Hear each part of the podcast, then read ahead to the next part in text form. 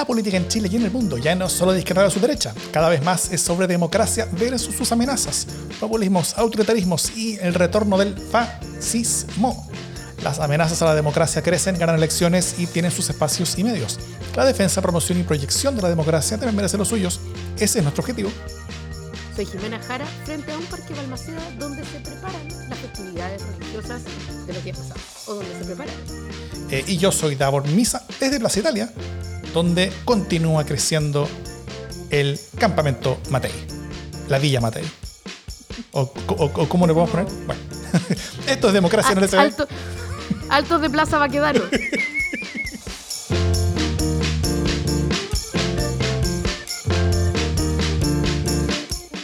¿Cómo está Jimena Jara? La semana pasada no estuvimos porque había dos razones. Primero, tú estabas muy lejos, estabas buceando, estabas debajo del agua en particular. Y la segunda razón era porque es feriado y este podcast respeta los derechos laborales, ¿o no? Así es. Dos poderosas razones. Estaba, estaba en Galápagos, buceando. Qué envidia. muy contenta. Qué rico. Sí, qué lindo. Fue un gran viaje. Sí, Muy bien. de profundidad. Qué bueno, qué bueno. Sí, está- estaba durmiendo con los peces. Ah, no, no. estaba, estaba paseando con los peces. Sí, eso es después de que, de que hablemos del segundo piso. No, mentira. Em, eh, bueno, tenemos. Hoy día vamos a. eh, bueno, eh, primero que nada, ¿no, no se extrañaron? ¿Todos quienes nos escuchan? Espero que sí. Porque haber faltado Pero una semana. sí. Espero, supongo que sí. ¿Qué, qué hicieron en la semana que no estuvimos? ¿Qué, qué- qué es lo que uno hace cuando, cuando no hay democracia en, en sus vidas? Nosotros entramos en depresión, por supuesto. Pero bueno. Eh, en este capítulo vamos a ver dónde está el proceso constitucional, si es que los expertos lo arreglaron ya, o sea, si ya está todo listo, eh, y luego cómo ese proceso está impactando en la reforma de pensiones y en buena parte de la agenda legislativa del gobierno en general. Pero antes tenemos un par de breves noticias de la casa. Eh, lo primero es que pronto se viene el LSD sin censura de octubre. Es- el podcast adicional que hacemos solamente para nuestros queridísimos y queridísimas aportantes todos los meses y para quienes eh, nos quieran aportar para poder hacer más y mejores podcasts por proyectos como Proyecto 50, a mí nunca me han encuestado, cosas que, hacemos o otros que hemos hecho antes y los que, sobre todo, por los que vamos a hacer en el futuro. Eh, nuestro link a Revenue para que nos aporten mensualmente lo que quieran eh, también está en las notas del podcast para poder hacer más y mejores podcasts en defensa de la democracia. Y ahí le, le contamos, por ejemplo, en el último capítulo sobre cómo estamos involucrando ciertas nuevas herramientas y ahora estamos metiéndonos en inteligencia artificial para hacer mejores podcasts, imagínate. Así nomás está la cuestión. Así nomás está la cuestión. Y lo otro, la otra última noticia de la casa es que gracias a Laurel Libros, quienes parece que por fin perdonaron a Jimena Jara por haberles perdido tantos libros, tenemos concurso. Tenemos un nuevo concurso. Sí, estamos felices. Esta vez vamos, como estamos tan contentos, vamos a ser magnánimos y no les vamos a pedir que hagan esfuerzo. Mira, llegamos a abrir un, un alcohol de, de tanta felicidad. El libro de este mes es este, que este que ustedes están viendo por la radio o por el o por donde estén escuchando su podcast, es Sofoco. Eh, un libro de Laura Ortiz Gómez, que publica Laura el libro, es una escritora colombiana joven, eh, increíble eh, en su narrativa, eh, tremendamente colorida y que eh, escribe concretamente en Sofoco sobre, sobre la violencia, pero, no, pero escribe historias de todo tipo, historias risueñas, historias dolorosas, historias tiernas, pero siempre en el contexto de la violencia inespecífica, no nombrada, que, nada, pues que, ha, que ha asolado a América Latina y concretamente a Colombia por tanto tiempo, ¿no? Eh, es un libro maravilloso, se lee rapidísimo, yo lo leí entero eh, a propósito de un club de lectura secretísimo que tenemos en las cercanías de mi casa y les voy a leer un par de citas, ¿ya? Son solo dos horas de citas, ¿no? Eh, todo el mundo sabe que los muertos merecen su santo sepulcro y su descanso. Si después las ánimas los asustaban, no vinieran a llorarme. Y es que el muerto de guerra es otra cosa, ¿sabe? Es cosa seria, cosa peluda, cosa callada. Los míos siempre llegan tiesos, con una tirantez rara, porque son muertos de río, están ablandados y rígidos. El agua les llena los pulmones y cómo pesan, pesan más que la conciencia.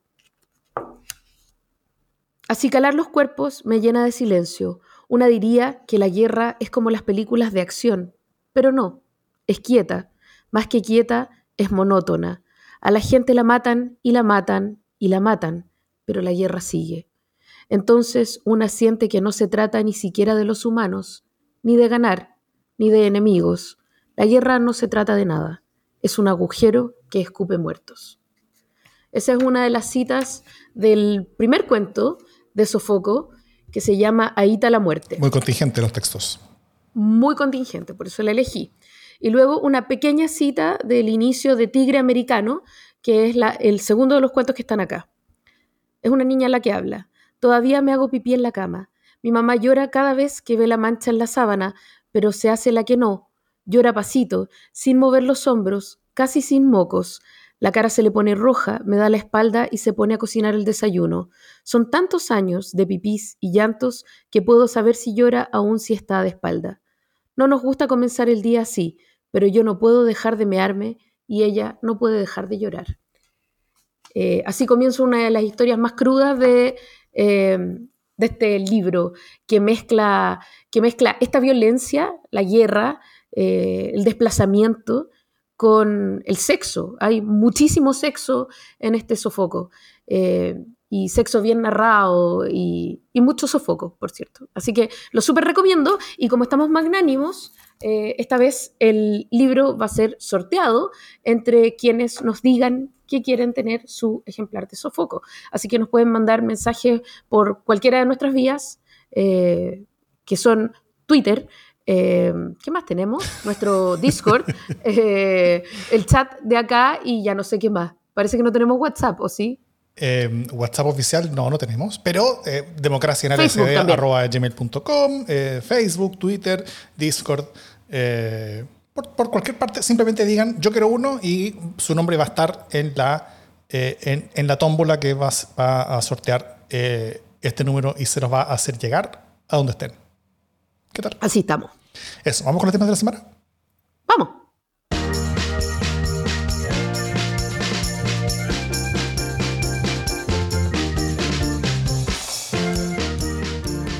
Mientras no estuvimos, el 7 de octubre, el Consejo Constitucional eh, terminó de elaborar su propuesta.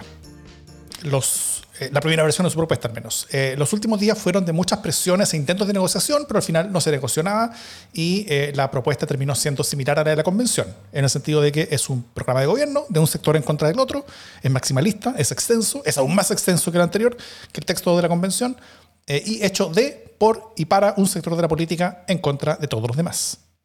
Em, la tarea ahora era de los expertos para poder hacer una contrapropuesta que se tuviera que negociar entre ambos, entre ambos cuerpos. Em, entonces, la misma comisión de expertos que había ya construido de manera bien inédita un proyecto prácticamente unánime y consensuado, em, así que había algo de fe en ese esfuerzo, ¿no es cierto? Los expertos lo arreglan, tal como, tal como eh, eh, eh, inserte aquí quién lo arregla y lo arreglan, que, era como el, el... Pleno lo arregla. Claro, el Pleno lo arregla, que, etcétera. El Congreso lo arregla después. Ahora los expertos lo arreglan. Esa era la esperanza. Eh, la comisión de expertos tuvo una semana para trabajar, el plazo se acaba de cumplir y ¿qué pasó al final? Eh, los que antes pudieron negociar, ahora no pudieron hacerlo. No se presentó ninguna propuesta de modificación común entre oficialismo y oposición. Eh, y luego, en las votaciones, solamente un puñado de las propuestas logró tener el apoyo transversal necesario para su aprobación. se fueron 600 propuestas presentadas, unas 200 se terminaron aprobando, pero muchas de las cuales eran temas formales, corrección, corrección de forma, ortografía, redacción. Eh, sí hubo algunos intentos de reinstalar temas del proyecto de los expertos que los consejeros luego omitieron, como el de mayor paridad de género en, el Congreso, o sacar la fórmula de reemplazo constitucional que propusieron los consejeros, eh, pero la mayoría de los grandes temas quedó afuera. O sea, la, gran mayoría como de, como de, las innovaciones que hace el Consejo para hacer de nuestra actual constitución de derecha una aún más de derecha, eh, quedó dentro. Jimena Jara, Esperamos poco de este cuerpo y, aún así lo lograron decepcionarnos. Eh, ¿Por qué dirías que esta comisión que antes había llegado a acuerdos tan notables, ahora logró tan poco? Porque básicamente hubo entre medio un, consejo republicano. O sea, es distinto negociar eh, en blanco y sin saber o sea, en ese momento cuando se terminó de negociar ya se sabía que los republicanos habían ganado, pero entre medio hubo un tiempo para conversar y para tratar de generar confianza entre una centroizquierda izquierda y una derecha un poco menos radical, ¿cierto? Em, y además esa centro izquierda con la que se llegó, o sea, esa centro derecha, perdón, con la que se llegó a acuerdo, eh, no sabía qué podía esperar de republicano y estaba un poco temerosa. Hoy día hay una parte de esa derecha que está plegada eh, a los deseos de republicano, entonces es más difícil eh, negociar con ellos. Entonces, nada, y por lo demás, como el, el proyecto no está bueno, y además no hay incentivos para tratar de arreglarlo, creo yo, porque la gente tampoco tiene ningún interés. Entonces no sé quién querría de la centroizquierda ponerse en el lugar del a favor cuando lo más probable es que, es que gane el en contra. Eh, entonces, nada, la cuestión está, está ahí en punto muerto y además el gran desacuerdo, gran, diría yo, se resume en aborto, eh, en tres causales. Entonces, es una, es una buena excusa, diría yo, o sea, para mí es una línea roja de todas maneras, no, no, es, que, no es que sea una mentira, es que eh, no habiendo cambios trascendentales en esto, es una buena excusa para aferrarse a ella eh, y poder ir finalmente por el en contra, creo yo. Eh, eso, no creo que los esfuerzos no hayan sido serios, me, me, consta que, que el comité de expertos trabajó profundamente por tratar de llegar a acuerdos, eh, pero esta vez no hubo las voluntades y había líneas rojas que simplemente no era posible cruzar, ¿no? Creo que, creo que eso lo explica fácilmente. No hay estímulos para llegar a acuerdos, eh, no hay mayorías ciudadanas con ganas de votar a prueba, eh, y, la verdad es que los ánimos se han ido caldeando en este tiempo, a propósito de todas las enmiendas que han presentado los republicanos concretamente. Mm. Muchos dijo de que de que cualquier tipo de acuerdo tenía que pasar por un gran acuerdo político, ¿no es cierto? Que cualquier eh, eh, cosa en común tenía que haber un gran acuerdo político que tenía que ver con los partidos, tenía que ver con eso. Eh, y lo que se esperaba era que ese acuerdo fuera entre oposición y, y, oficialismo, en el contexto de la comisión de expertos, que son personas que fueron designadas por el Congreso. Entonces, hay, hay, una mucho mayor facilidad como de, como de a través de ese espacio, a ver, a ver encarnado un acuerdo político hecho entre los sectores políticos que están en los partidos que están en el Congreso, eh, que entre los consejeros que fueron elegidos democráticamente y luego están como libres en, la suya. Eh, aquí, como, como, los, expertos no tenían eh, legitimidad democrática directa, entonces era mucho más fácil como hacer a ellos extensivo cualquier tipo de acuerdo político al que se llegara. Pero el acuerdo político que al parecer sí se llegó no fue una oposición y y oficialismo, sino que fue más bien uno entre Chile Vamos y republicanos, donde eh, al parecer hay un acuerdo relativo a la composición de las listas eh, para, la, eh, para la municipal, en la que los republicanos nos dijeron a Chile Vamos, vamos a ser generosos con ustedes. Y probablemente no. Y, yo creo que al final, al final, al final, esto tiene que ver con, con que no les van a competir en las Condes y, y Vitacura y Loreche. O en dos de tres. Eso es lo que vale una constitución en Chile. Pero bueno. Sí. O sea, valen, valen. O sea, no, yo creo que no es justo decir que eso es lo que vale una constitución en Chile. Esto es lo que vale eh, para algunos sectores la constitución en Chile, ¿no? Eh, yo de verdad creo que el, primer esfuerzo estuvo interesante, eh, pero ya todos soltaron el esfuerzo, ¿no? Y yo estoy esperando con un poco de impaciencia el momento en que finalmente se declare cuándo vamos todos por el en ¿no? Esto ha sido un, un juego eh, que más o menos desde que, digamos desde el 7 de mayo, sabíamos más o menos cómo iba, a, cómo iba a ocurrir este proceso. O sea, por lo menos eh, para mí, que, que, no soy pitoniza, ni, ni me parece que esto sea rocket science, más o menos sabíamos cómo esto podía resultar. Y está resultando eh, de una manera que imaginábamos que iba a ocurrir. solo que nos hemos demorado en, en decir chao y en tirar el mantel. Y luego hay algunos que todavía están esperando que haya eh, voluntad en el Congreso para aprobar el primer acuerdo del comité de expertos, ¿no? Eh, y yo creo que el comité de expertos de la centroizquierda está un poco también jugando ese juego. Sí.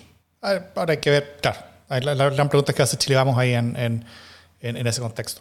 Y bueno, para adelante, eh, se van a votar las propuestas de cambios de los expertos por los 50 consejeros constitucionales. Eh, las propuestas que tengan 30 o más votos a favor para, son aprobadas inmediatamente y quedan en el texto. O sea, son, son, son, propuestas de cambio que son aplicadas. Las que tengan 33 votos en contra o más votos en contra se desechan inmediatamente. Y todas las que estén entre medio van a mixta.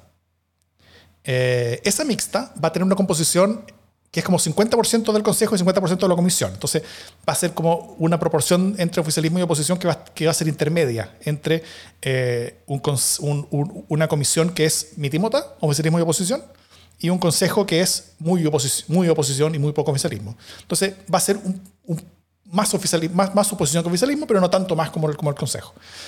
Eh, como para que tengan una idea de, cómo van a ser, eh, cómo, cómo va a ser la dinámica de las fotos ahí adentro.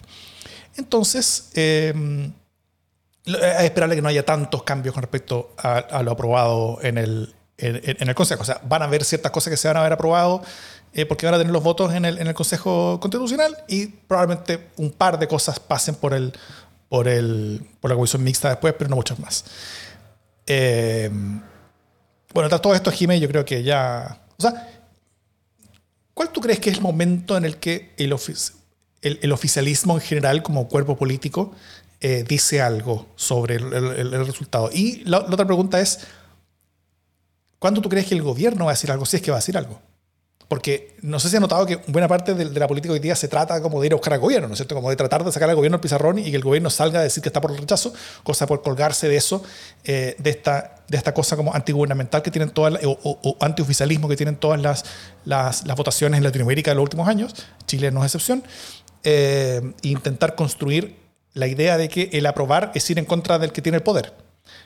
Pero mientras el gobierno está callado, el que tiene el poder son los republicanos, en, para esta elección en particular. Entonces, el, rechazar es más bien eh, ir en contra del que tiene el poder. Entonces, el, juego es sacar al gobierno a la pizarra, o sea, que el gobierno sea un actor importante político en, esta disputa y que de esa manera tener, eh, poder darle un poquito más agüita a, a la favor. Eh, eh, porque no es a rechazo, es a favor y en contra este, este, este, plebiscito, por esta genial idea que tenemos como de en cada plebiscito hacer una pregunta. Una nomenclatura distinta. cosa que me hace confundo. porque eso hace todo súper distinto. Sí y no. Eh, después decía, no, pero sí y no va, va, a tener reminiscencias del, del 88, entonces apruebo y en contra. Apruebo rechazo. rechazo y, ahora a favor y en contra. Pero bueno. ¿Cómo tú crees que son los tiempos de, de estas decisiones? Eh, yo, yo soy partidaria que ya hubiéramos dicho que no, eh, pero parece que era impresentable que antes de que se terminaran las votaciones se dijera que no. ¿no?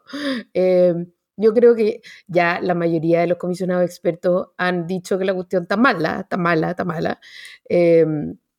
entonces, no, no, me parece que debería demorarse más. O sea, yo no le doy más de una semana al, a que nos encontremos, digamos en contra, encontrados. Eh, em, y por lo menos yo encuentro que es una cuestión que es necesario de hacer rápido. Eh, porque resulta que si no, dejamos cancha libre para que solo el a favor haga campaña, ¿no? Los que están a favor ya hace rato que están a favor y están diciendo que les gusta, que las cosas se pueden arreglar, en fin, toda una serie de argumentos que ya conocemos.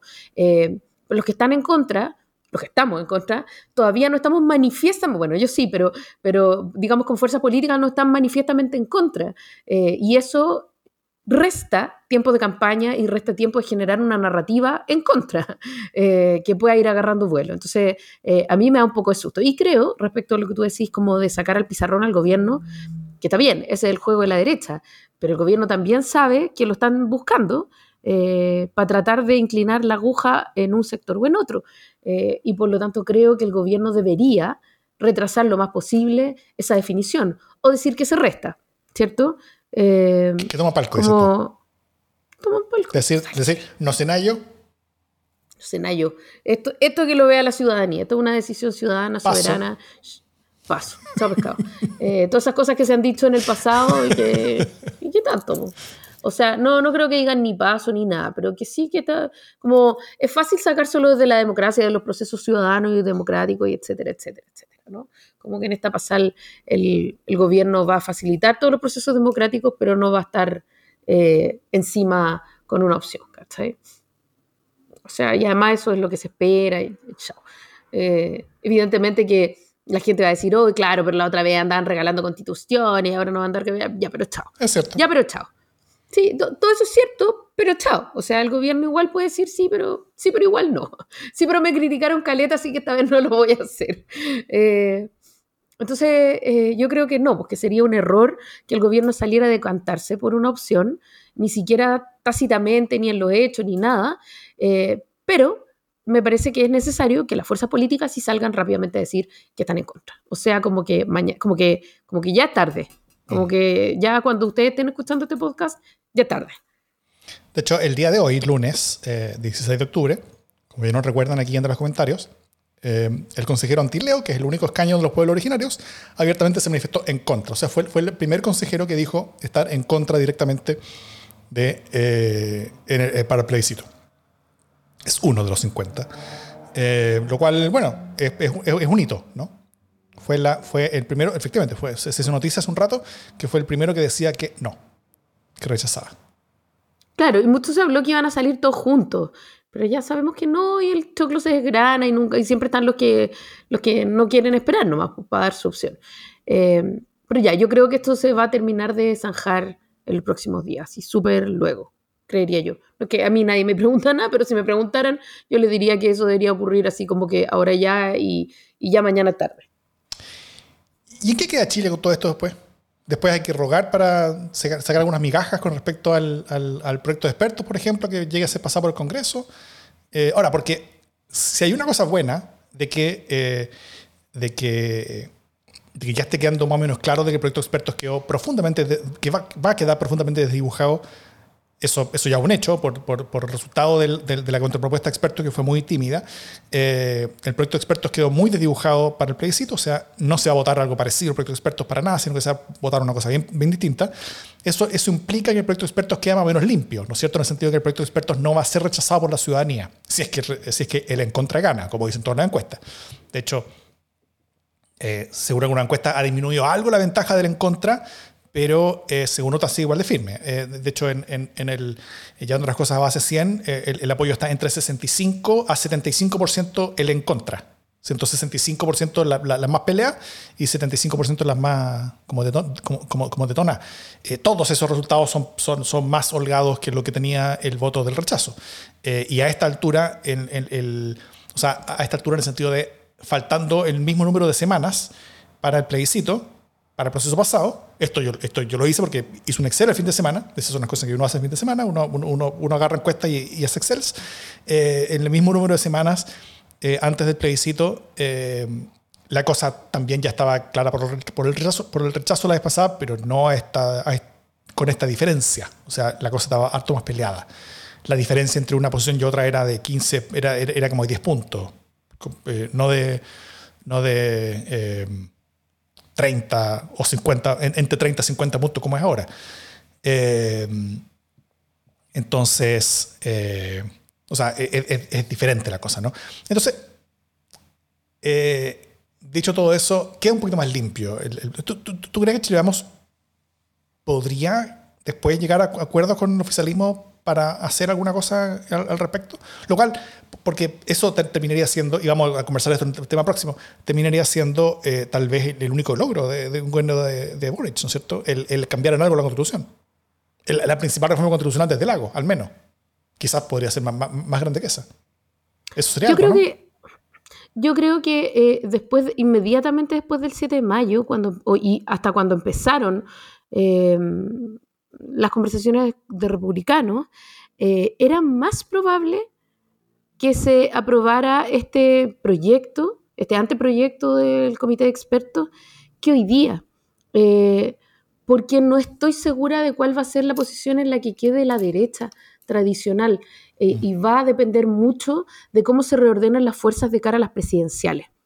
es decir, la posibilidad de que el anteproyecto eh, sea discutido en el Congreso y tenga posibilidades de ser aprobado en el Congreso van a depender de cuánto adelante Evelyn Matei a José Antonio Cast. Porque ya Evelyn Matei dijo que eh, le gustaba el anteproyecto eh, y que no le gustaba tanto el proyecto que estaba quedando de los republicanos. Evelyn Matei se juega mucho en eso. Em, Pero hasta ahora la ha perdido toda, porque su partido ya no está con ella. La UDI, por eso te digo, la UDI está súper dividida. Sin embargo, Evelyn Matei está adelante en las encuestas. Y por lo tanto, sí, esto es como cuando, es como cuando Chile va eh, como en contra en una serie de eliminatorias, ¿no? Entonces, sí, gana el en contra eh, en, el, en el plebiscito. Sí, Evelyn Matei sigue eh, adelantando a Cast y ojalá eh, como aumenta su ventaja en las encuestas. Y sí, la UDI se allana a seguir a Evelyn Matei en lugar de seguir dividiéndose entre Evelyn Matei y Cast porque Evelyn Matei tiene una ventaja, entonces es probable que el anteproyecto eh, de los comisionados expertos sea votado y tenga posibilidades de pasar. Eh, si alguna de esas cosas no ocurre, entonces no. Eso es como, creo yo, ¿cachai? Porque finalmente eh, una nueva constitución eh, depende de las presidenciales. Y, ahí sí, vuelvo a lo que tú dijiste, así están las prioridades. ¿Qué, importan las tres décadas que vienen? Lo que importa son las próximas elecciones presidenciales. Y de hecho lo, que importan son el, posicionamiento ante las policías municipales, cosa que que, lo que tienen no lo pierdan. Y, porque, porque, al final lo, que se juega a la derecha es bastante, en el sentido de que hay un gobierno profundamente impopular, eh, que tuvo una elección, eh, cuyo mundo tuvo unas elecciones eh, municipales fantásticas hace tres años. donde en cualquier escenario van a perder muchas de los grandes triunfos que lograron. pero la gran pregunta ahora es, quién se va a llevar esa ganancia para casa y si van a lograr ganar, eso para la casa, eh, porque si Chile vamos va separados republicanos, recordemos, las elecciones municipales son unas en, las que el que saca más votos gana, así que si hay una lista de republicanos y otra de Chile vamos que está compitiendo entre sí y además está otra la del oficialismo, el oficialismo le va a ir mucho mejor en ese escenario que en un escenario donde entre los republicanos y Chile vamos hay algún tipo de acuerdo, ¿no es cierto? E-, ese acuerdo va, puede ir entre una, entre una coalición donde vayan todos juntos o... Eh, o también puede ser eh, eh, acuerdos en, algunas partes que vayan eh, como, de omisión. y al parecer toda esta conversación constitucional ha estado en se ha estado componiendo en torno a eso, ¿no es cierto? O sea, José Antonio Cast logró mantener la unidad de su propio partido, al tener un texto que es suficientemente detonado, cosa que su propio partido no, no le tire la cadena al proceso que ellos están dirigiendo. y el costo de, de, eso para ellos fue haber sido dadivosos con Chile Vamos en la municipal. Así nomás están las cuestiones. Yo, la verdad, creo que el espíritu constituyente eh, está bien diluido en Chile, así como espíritu fundacional, espíritu constituyente. Todo este, este animus eh, del estallido, eh, pero no del estallido exactamente, sino que como del acuerdo de noviembre mm. y, y, del, y de los ELA y de los encuentros y de la gran conversa constitucional, ya no. no aquí ya. Aquí ya. Pero como siempre, cerremos por fuera. como siempre en política, no hay muertos. Eso vale para Juan Lavín, también, también, vale para el, para el, para el momento constitucional. ¿o, sea, se han, visto, se han visto muertos cargando adobe, pero por ahora hay, hay huelga de brazos caídos.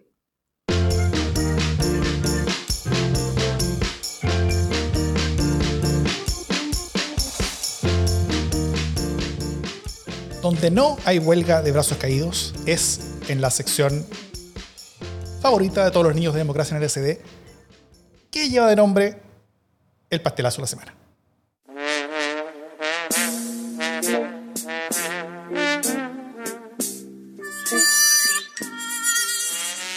Fíjate que este lunes que estamos grabando, eh, escuché durante la mañana una entrevista a, la encargada de ENADE, la organizadora, la, directora ejecutiva, mira, no sé cuál es el cargo exacto. Es la presidenta de, ICARE.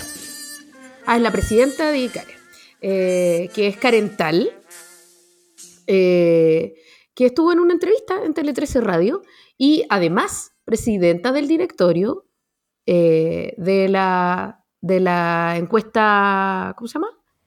Ayúdame, de la academia. Eh, gracias. Se me perdieron las neuronas en las profundidades.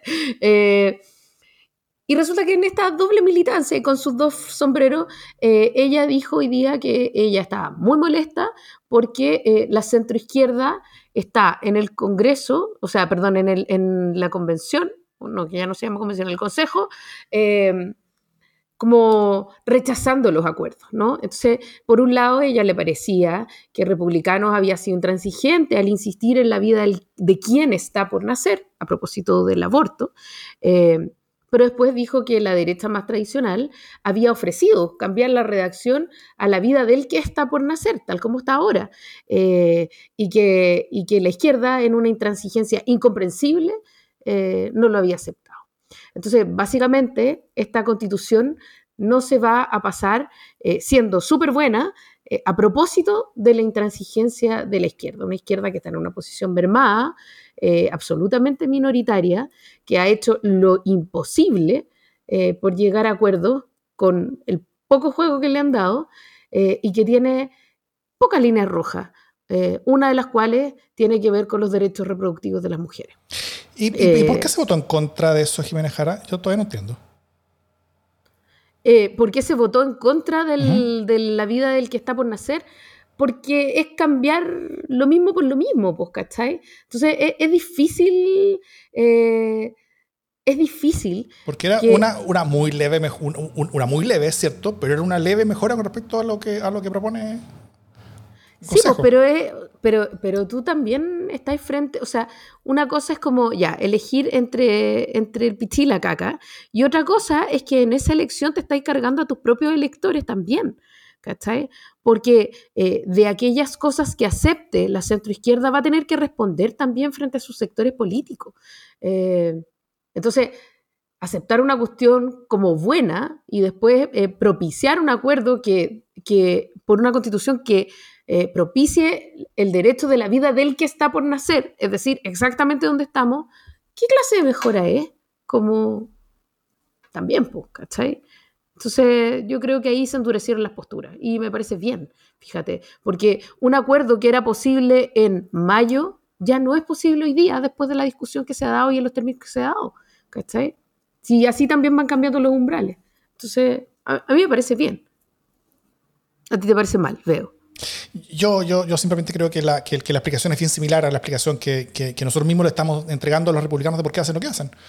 Eh, en, cuanto a que simplemente votan por sus propios públicos internos y, sin estar eh, como dispuestos a, a, a, lograr como cosas que sean positivas para el, para el, para el país asumiendo ciertos costos internos. Eh, en este caso, por supuesto, era una situación compleja, difícil, en la que iban a tener que estar aprobando una cosa que no les gusta, pero que era un menor daño que el mantener, que mantener las cosas como están actualmente. Eh, porque, porque, por último, eso hubiera sido como un, un, empeoramiento leve con respecto a la situación actual. Ahí te creo. Pero era mantener la situación actual. Como que rechazaron mantener la situación actual para, para que como consecuencia eh, se aprobara una cosa que eventualmente, si el plebiscito se triunfa, eh, quede peor que, actualmente. Entonces, no sé, creo que, creo que eso eh, puede ensuciar un poquito tanto las explicaciones futuras que va a tener que dar el oficialismo ante la ciudadanía para, para lograr el plebiscito, como también en las discusiones futuras que se van a resolver el tema. Sí. De mi WhatsApp colaborativo, me dicen que además no, tampoco era como que se volviera al texto original. Eh, sino que hay una cláusula que es relativa a los niños, que define que eh, es niño todo ser humano de menos de 18 años, ¿no? Eh, entonces, nada, pues como... Tengo un constituyente conocido que está escuchando el, chat y que, dice que finalmente esa cláusula es una cuestión relevante que cambia todo el, contexto, ¿no? y que no se trata solamente de, que hayan cambiado los umbrales para llegar a acuerdos, eh, sino que finalmente no tampoco queda eh, exactamente eh, como estaba en la constitución del 80, sino que quedan en una posición de mayor vulnerabilidad las mujeres, ¿no? Eso. Puede ser, ok. Em, mi pastelazo, bueno, ¿y, el pastelazo cuál era? ¿El pastelazo eran como las palabras de Carental? Sí, porque me molesta profundamente que Carental le eche la culpa a la centroizquierda eh, de una intransigencia que ha tenido la derecha durante todo el proceso. O sea, aquí son ellos los que son mayoría, los que han eh, renunciado a una constitución de consenso, que era el anteproyecto que venía. Nadie dice eh, que tenía que firmar ese anteproyecto, aunque no habría estado malo, pero, lo que, pero lo que sí se pide como mínimo, es que eh, estén dispuestos a negociar. Eh, y yo creo que la centroizquierda ha sido súper clara en sus líneas rojas y esas líneas rojas han sido súper pocas eh, y han tenido que ver con algunas menciones al Estado social de derecho y tienen que ver con trabajo eventualmente, que se ha perdido casi todo, y tenía que ver con los derechos reproductivos de las mujeres y concretamente con esta mención que es un gustito, ¿cachai? Entonces nada, me parece que, es dar vuelta a las cuestiones. Y además, ya, más allá que además me parece eh, injustificado, me parece injusto con la centroizquierda, me parece una mala crítica, que es una cuestión que no me sorprende. Además de todo eso, me parece que Karen Tal eh, está en una doble dimensionalidad, eh, hablando por los empresarios y hablando además desde los estudios. ¿no? de opinión. Entonces, hace aparecer su opinión como una opinión razonable desde los estudios de encuestas de opinión pública. Y a mí eso me parece que es mezclar peras con manzanas, ¿no? Porque o estáis eh, tratando de instalar agenda como empresario desde ICARE, o estáis tratando de hablar de interpretaciones desde la academia. Pero cuando tú estás tratando de generar eh, una idea desde lo que es lógico, desde los estudios de opinión, pero básicamente lo que estáis haciendo es pasar colada la agenda de los empresarios, esa cuestión a mí me parece que no tiene, que eso sí que eh, es inadmisible y por eso para mí es un pastelazo, es un pastelazo doble, porque es mala su justificación, porque es injusta, es triple, porque es mala, porque es injusta y porque es inmoral desde donde ella habla. Muy bien, es un buen tema para a mí nunca me han encuestado. Atentí ahí. Sí, ¿no? atentí, Sergio Paulina. Eh, mi pastelazo es, para seguir con la, con la tradición de los últimos capítulos, voy a ir con una frase del presidente. Eh, resulta que está en viaje oficial en China, ¿no es cierto? Eh, principal socio comercial de Chile, país importante y notoria dictadura comunista que oprime con mucha fuerza a su pueblo. Eh, así que no puedo sino notar cierto grado de ingenuidad cuando Boric en, una exposición, en, una, clase magistral en, una universidad, se sale el libreto, para variar, y dijo lo siguiente, tengo audio. Eso requiere también que como jóvenes mantengan, y los insto, a tener siempre una dosis de rebeldía,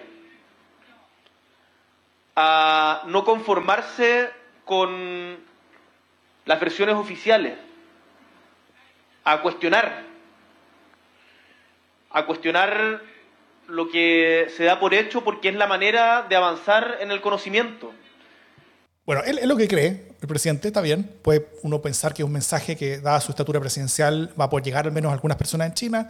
Eh, pero también fue ingenuo, yo creo, porque se expone a que pasa exactamente lo que pasó. Porque al día siguiente salió la traducción oficial china eh, sobre las palabras del, presidente chileno y para el registro y para los públicos internos quedó más o menos así. Según la, eh, esto según los chinos, ¿qué es lo que dijo Boric?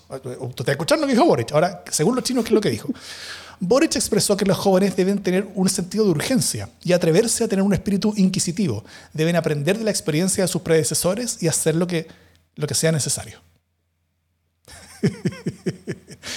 y así nomás, China oficialmente acalló y luego le puso palabras en la boca al presidente de Chile.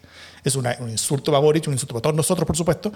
Eh, así que, bueno, era algo que era evitable. Eh, si el presidente hubiera querido hacer un gesto o, dejar algo en concreto eh, de, mensaje sin haberse autosaboteado en un intento, era algo que es difícil, pero no imposible.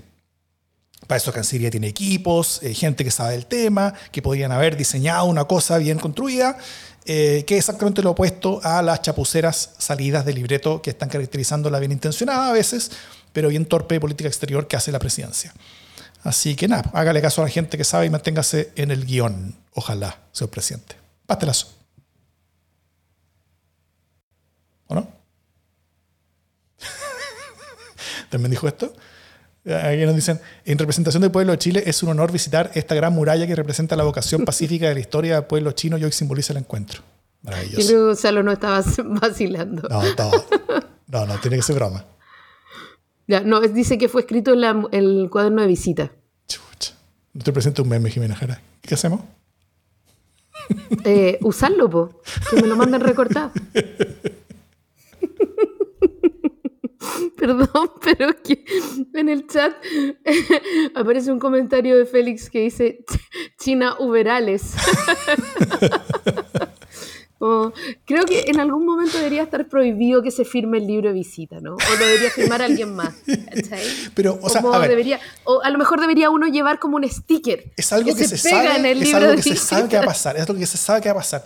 O sea, ¿Por qué alguien va, a improvisar en esa weá? Si el presidente, que, que, que le ponga un papelito en el puto bolsillo de la, chaqueta y el weón saca el papelito, lee el papelito, que es lo que le dicen que, ponga, que, no necesariamente tiene que ser alguien que, le diga todo, sino que llegue a un acuerdo con su equipo. Si la gente tiene equipos. Bueno, aparte de, la, como el escándalo de toda esta gira, ha sido que, se ha estado revelando más aún como el conflicto que hay entre, entre, entre como los, como los eh, asesores internacionales que tiene Boric en, la moneda, le hace Carlos Figueroa, que ahora no está acompañándolo en China porque está en luna miel, escuché, bueno, está bien, tiene derecho a estar en luna miel, eh, con, la gente con, con, la gente cancillería que parece que no se llevan bien, que, que tienen agendas distintas y que, hay un, entonces un despelote. Y que no, y que no están de luna de miel. ¿Ah? Y que no están de luna de miel. claro, y no están de luna, claramente no. Cancillería no estaba luna miel en todo este gobierno, yo creo. ¿Qué es ahí? ¿Qué es ahí? Ya. Vamos con lo que viene. Ya. Pasterazos. Pasterazos.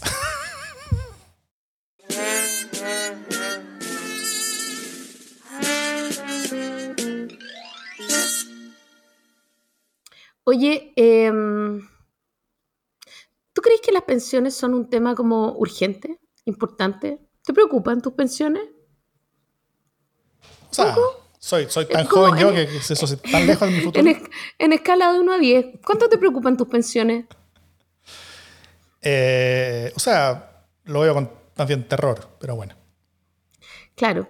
Fíjate que eh, está siempre en las primeras como menciones espontáneas de la gente a propósito de sus preocupaciones, ¿no? Obviamente después de seguridad, em, en algunos estudios después de salud, eh, pero en la mayoría antes de salud están las pensiones. La gente no cacha qué va a hacer cuando esté vieja y los viejos no cachan qué hacer con la plata que les llega. Em, entonces las pensiones están como estructuralmente súper arriba en las prioridades eh, de las personas, pero eh, se le puso pausa a la discusión sobre las pensiones. Vaya. Eh, ya, ¿es eso porque la ministra Janet Jara eh, está cansadita? No. ¿Es porque no está motivada? No, tampoco. Es porque no están las condiciones para llegar a un acuerdo y porque básicamente nos hemos demorado en llegar a un acuerdo y hoy día nuevamente el acuerdo de pensiones está eh, constitucionalizado o está vinculado al resultado del plebiscito.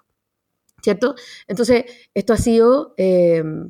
Eh, esto ha sido una moneda de cambio que la derecha ha eh, usado con particular habilidad e infamia, porque cada vez que no le gusta algo que hace el gobierno o que no le gusta un personaje del gobierno, juega la carta de los acuerdos, ¿no? Entonces, eh, uy, no nos gusta el subsecretario de, ya no me acuerdo de qué era, eh, no nos gusta la subsecretaria Cultura, eh, sáquela o no va a haber acuerdo. No nos gusta, ya no me acuerdo quién más sacaron, y los ministros, subsecretarios, han hecho caer, pero cuánta gente le ha caído mal a propósito de los no acuerdos. ¿ah? Y si no, olvídense los acuerdos.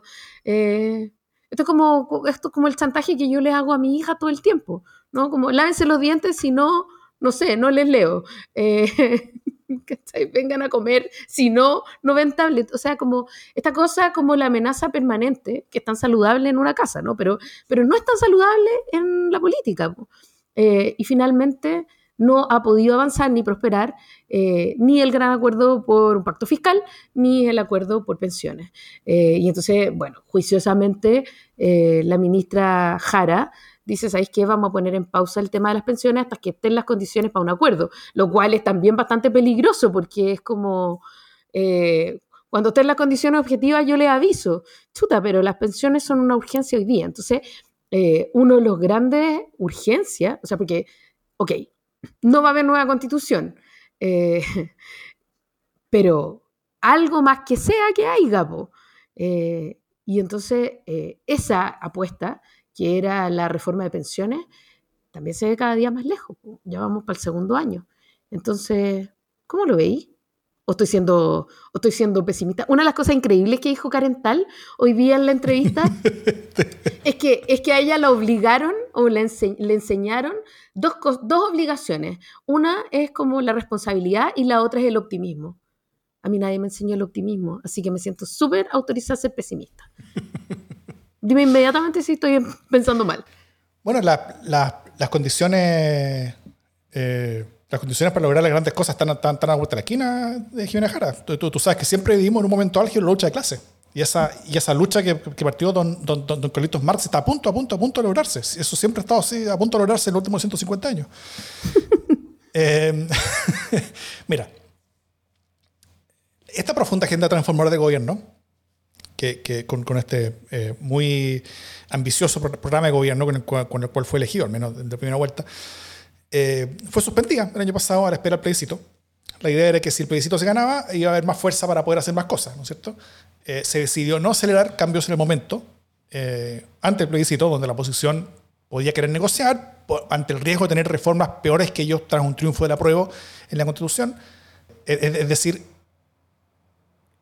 el gobierno decidió no ir hacia lo gradual, hacia lo moderado, sino que con todo, sino para qué, ¿no es cierto? O sea, que, se apruebe el plebiscito y ya vamos a poder hacer muchas cosas pero no había plan B. O sea, si se rechazaba el plebiscito, que era lo que, lo que la encuesta ya hacían en el momento, eh, si se rechazaba el plebiscito estaban hasta, hasta la tusa. El plan B parece no existía. Eh, y bueno, eso pasó pues, finalmente. Eh, y la agenda no se ha podido despegarse del piso desde que eso pasó. No ha habido agenda de gobierno realmente. Se, se, han intentado retomar ciertos temas, pero un par de temas puntuales. El de pensiones tal vez el que más lejos llegó. Eh, y ahora ocurre algo que es similar. Eh, en parte similar y en parte es lo contrario. ¿cierto? La, oposición ahora tiene todas las cartas en la mano. El gobierno, en vez de ceder ante ellos para lograr alguna cosa que sea, ante el miedo de que el plebiscito se apruebe, van a esperar a que eh, ojalá se rechace para poder tener alguna posibilidad de reforma después. El problema es que, es que después del plebiscito viene el verano. Después del verano vienen las elecciones municipales. Después de las parlamentarias y las presidenciales, después se acaba el gobierno. Eh, entonces, el, gobierno parece estar calculando tener las ganas, eh, las de ganar con el plebiscito, eh, en el sentido de que, a diferencia del año pasado, ahora las encuestas están en lo que le gusta al gobierno, y puede tener razón en eso. No creo que sea una apuesta segura, no es completamente total seguridad que el, que el plebiscito vaya a terminar en, un, en, un, en contra, pero es lo más probable, por ideal, por lejos más probable de lo que era, tal como dijimos antes, a esta misma altura, antes de, a, este mismo número de semanas antes de la votación eh, en el proceso pasado. Pero si bien el gobierno puede estar calculando tener como las cartas a favor con respecto al plebiscito, tiene todas las cartas en contra con respecto al tiempo, que avance misericordiamente. Entonces, eh, y nuevamente yo, temo que al estar escogiendo el camino de mayor retorno posible, están, terminan arriesgando no quedar con ningún retorno. Eso ya pasó. Y eso está a punto de pasar de nuevo. Eh, yo creo que esta, que, esta, que esta sensación como de mejor esperar a tener, a tener un mejor escenario eh, choca un poco con, el, con, el inminente, con la inminente cercanía del momento en el que ya no va a haber escenario alguno, en el que el gobierno va a terminar sin absolutamente ninguna reforma. Eh, y si es que quienes llevan el gobierno prefieren no hacer ninguna reforma, en vez de hacer una que sea moderada, gradual y un avance pequeño, entonces, bueno, lo están logrando. Eh, pero, pero si les gustaría tener algo que mostrar de que valió en algo, en alguna cosa, en alguna dirección la pena eh, el esfuerzo que toda una generación hizo para ponerlos en la moneda, eh, entonces, bueno, yo, creo que deberían intentar mostrar alguna cosa, ¿no es cierto? Y para eso el gobierno debería ser el que se está esforzando por ceder.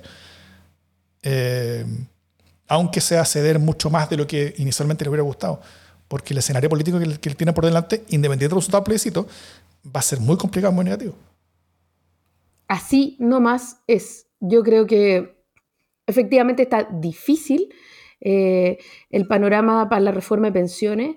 Creo que al estar difícil ese panorama, está difícil el relato transformador eh, del gobierno, porque entonces ya serán como transformaciones más pequeñas.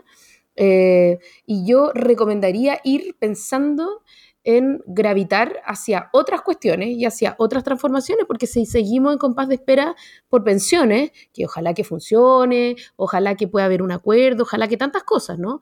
Eh, pero no parece que vaya a ser así, y porque además la correlación de fuerzas en el Congreso eh, insisto, podría sernos súper adversa dependiendo a quién siga concretamente la UDI. En este momento la UDI es quien determina en el Congreso eh, qué reformas van a pasar y qué reformas no van a pasar, eh, de acuerdo a cómo se posicione en torno a la presidencial y también eh, cómo se posicionen las fuerzas políticas en torno a las municipales, ¿no? dicho esto, yo creo que es importante seguir sacando al pizarrón a la derecha, pero sobre todo dejar de ser eh, gobernado por el chantaje permanente de la derecha en torno a los acuerdos. O sea, si no hay acuerdo, no hay acuerdo. Pensemos qué más podemos hacer con esto. Eh, pero intentar como seguir mendigándole un acuerdo a la derecha cuando no hay ningún incentivo para la derecha eh, para llegar a esos acuerdos es brutal. solo queda la presión ciudadana, me parece a mí. y ese camino de instalar relatos, de tratar de, de ensayar relatos ciudadanos, es un camino que yo no veo. ¿cachai? y es muy eh, difícil tenerlo con, un gobierno con esa aprobación. Bueno, sí, pero algo hay que hacer, ¿no? Lo otro es cambiarse, lo otro cambiarse de, de, O sea, tenéis dos posibilidades, cambiar el tema o cambiar la estrategia frente al tema. Ya, ninguna de las dos cosas está pasando. Solo pusieron en pausa el tema. Es como, esto es tan conflictivo que mejor no hablemos de esto. Mm. Chuta, no sé si es tan bueno aquí en los comentarios nos dicen, eh, ¿qué más gradual y pequeña que, que, lo de ahora? Eh, nos dicen, o, sea, o, que lo que ahora se está discutiendo. Eh, que sería como estar a, la derecha de Piñera. Mira, Piñera no logró nada en su gobierno. O sea, no hubo ninguna reforma. Su, su principal reforma que él quería era, un retroceso con respecto a lo que había, había hecho Bachelet antes. pero no retrocedió nada. O sea, no hubo ningún cambio importante, no hubo ninguna cosa que lograra hacer Piñera. salvo una pequeña reforma tributaria, pero, pero cosas muy, muy, muy pequeñitas, muy, muy muy, muy como la esquina. Finalmente fue un gobierno que, que, que, logró transformar nada. Fue cero. Ahora. Em, tampoco quería ser un gobierno transformador. Tampoco quería ser un gobierno transformador. Este sí que ser un gobierno transformador. O sea, más que tener terror a lo escasas y escuálidas de las posibles reformas que el gobierno podría llegar a hacer negociando con la derecha ahora, yo, yo, yo me preocuparía mucho más de tener terror a terminar un gobierno sin haber hecho ninguna. O sea, porque si tú terminas un gobierno supuestamente transformador sin haber logrado ninguna transformación eh, sustantiva, eh, o sea, tú le estás pasando la bandera de transformación, es que ni siquiera a la, derecha tradicional, a José Antonio Cast. Si un gobierno de izquierda tiene como principal, como único legado de su pasado por, pasado por el gobierno, el primer gobierno de izquierda de verdad desde, desde Allende, eh, como único legado de su paso por, la moneda, el haberle entregado la bandera de las transformaciones a José Antonio Cast, a la ultraderecha en Chile, loco, o sea, ¿para qué te traje? ¿Para qué te traje?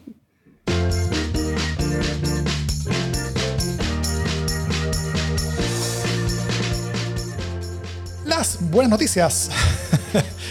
¿Qué buena noticia tiene Jimena Jara? Tengo una buena noticia. Eh, y, mi, noticia tiene que ver con mi ministerio favorito de la vida. La cultura. este gobierno. Oye, que esa. bueno, perdón, perdón. No, porque, porque no, no, porque además es las culturas.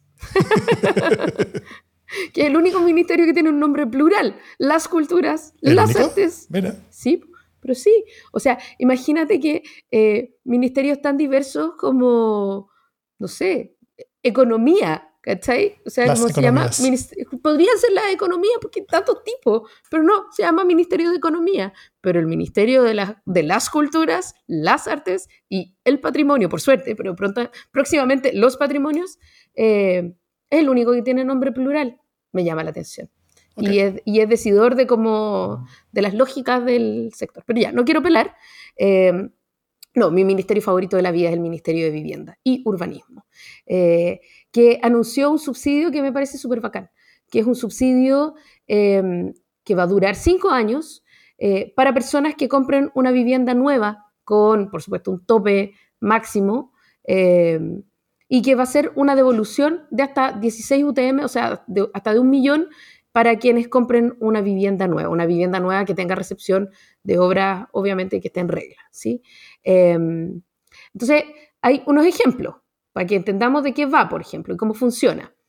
Eh, una persona con un ingreso de 800 mil pesos eh, compra un departamento de tres dormitorios y un baño que vale 1.400 UF, quiero saber dónde, eso sí, eh, y, está acogido, y está acogido al beneficio del tramo 1 y entonces puede acceder a un subsidio estatal de 900 UF.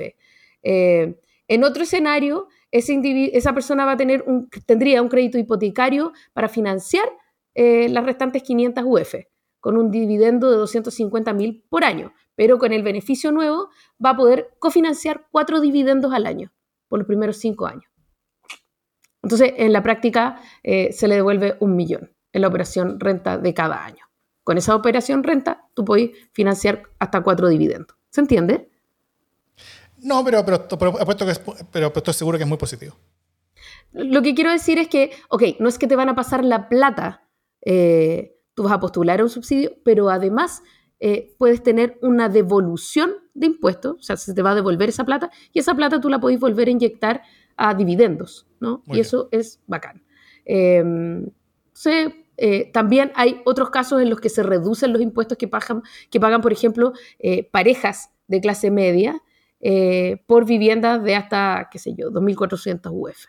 Es decir, son beneficios tributarios. Esto es importante porque no es plata que te van a pasar, es plata que te van a reducir a la hora de pagar impuestos. Sí, que son entendidos como, como impuestos negativos, que finalmente son de estas herramientas típicas que son como herramientas de, activación o reactivación de la economía, ¿no es cierto? El reactivar la construcción es una cosa importante, entonces hay, un pequeño subsidio que hace un poco más barato eh, comprar una casa eh, y que finalmente es, es, es, es, plata que va a hacer economía. pero tampoco, tampoco es un pequeño subsidio. Po. O sea, cuando estáis pagando dividendos de 250 mil pesos, eh, que te devuelvan el total como de un millón de pesos, que son cuatro subsidios, chuta. Igual está bueno. está muy bien. Eso. Y además una, lo interesante es que es una medida que está orientada a la clase media. Eh, que, no tiene que ver con las viviendas sin deuda, por ejemplo, que es lo que pasa con los comités de vivienda, que es como, eh, que es para otro tramo. ¿Qué pasa con gente que tiene ingresos más o menos, eh, que igual le cuesta llegar a fin de mes y que se desespera porque va a tener que pagar dividendos súper caros si compra una vivienda? entonces, es gente que dice, ¿sabéis que yo podría copagar un poco? yo podría financiar un dividendo. No es que quiera una, casa sin deuda, quiero un departamento de mi gusto, eh, pero quiero que me den una mano. Y a mí me parece que eso es una respuesta concreta y está buena. Me gusta. Muy bien. Mi buena noticia, me toca ir a lejos de Chile, sí, porque bueno, las cosas no están de lo mejor acá, pero me fui a Polonia. Eh, desde hace años que Polonia estaba en un camino hacia el autoritarismo. Yo creo que lo hemos nombrado acá varias veces, como de esos países que son bien emblemáticos en, ese camino. Es como, es como estructuralmente amamos esto, amamos este rigor. ¿Ah? Como estructuralmente momios los polacos, ¿no? Ah, no, no, de todo. Pero bueno, eh, eh, eh, ellos han estado en este camino hacia el autoritarismo que está de moda, que, en parte Polonia mismo lo ha puesto de moda, que es el camino de la derecha populista, ¿no es cierto? del partido Ley y Justicia, que ha estado en el poder desde el 2015, antes también lo había estado un par de veces, pero desde el 2015 ha tenido este camino como bien autócrata, bien, bien complicado, en el que se han, tomado distintos espacios de la cultura y del Estado para tener fuerza política. Y junto a Hungría, en Europa, han sido de los polos de, de deterioro democrático bien fuertes. este fin de semana hubo elecciones parlamentarias y eran probablemente las más importantes desde el fin del comunismo. Porque otro periodo más de deterioro democrático podía terminar de hacer bolsa lo poco de las instituciones que quedaba allá. Así que la elección era libre, o sea, en el sentido de que, que había competencia y de que uno podía hacer campaña, pero no era, justa. Toda la fuerza del Estado se utilizó para favorecer la reelección de los que estaban en poder, como por ejemplo la televisión pública, que es la principal manera de, conocer la realidad que tiene la mayoría de, Polonia, fue utilizada en forma muy desembosada. Eh, facilidades para hacer campaña, dificultades para otras personas, etc. Bueno, la elección sí fue considerada finalmente como importante por la ciudadanía, enormes protestas ciudadanas primero, después un 70% de la población salió a votar rompiendo todos los récords, eh, y si bien es un sistema parlamentario y ningún partido sacó sobre el 50%, así que no es inmediato quien, quien ganó, pero el Partido Ley y Justicia fue, y fue el más votado, de hecho incluso, eh, pero no tiene cómo llegar al 50% eh, juntando todos sus, potenciales aliados. Así que la oposición va a ser la que probablemente va a ser gobierno de, de un par de meses más.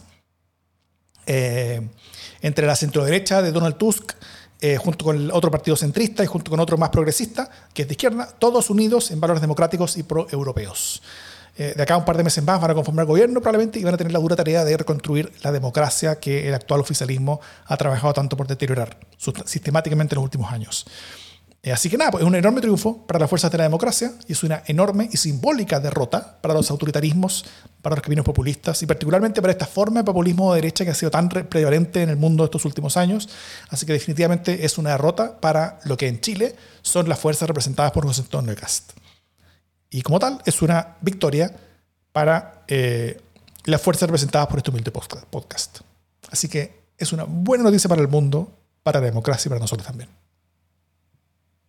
Me parece estupendo. Fantástico. Dicho todo eso, esto es democracia en LSD.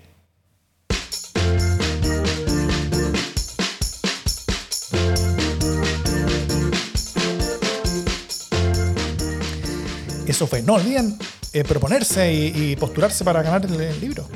Sí, por favor, mándennos sus. sus eh, yo me quiero ganar sofoco. Yo quiero un sofoco. 13-13. ya saben, ya, eh, queridos auditores. Pidan su sofoco por Laurel Libros. Lo, lo auspicia Laurel Libros. Eso.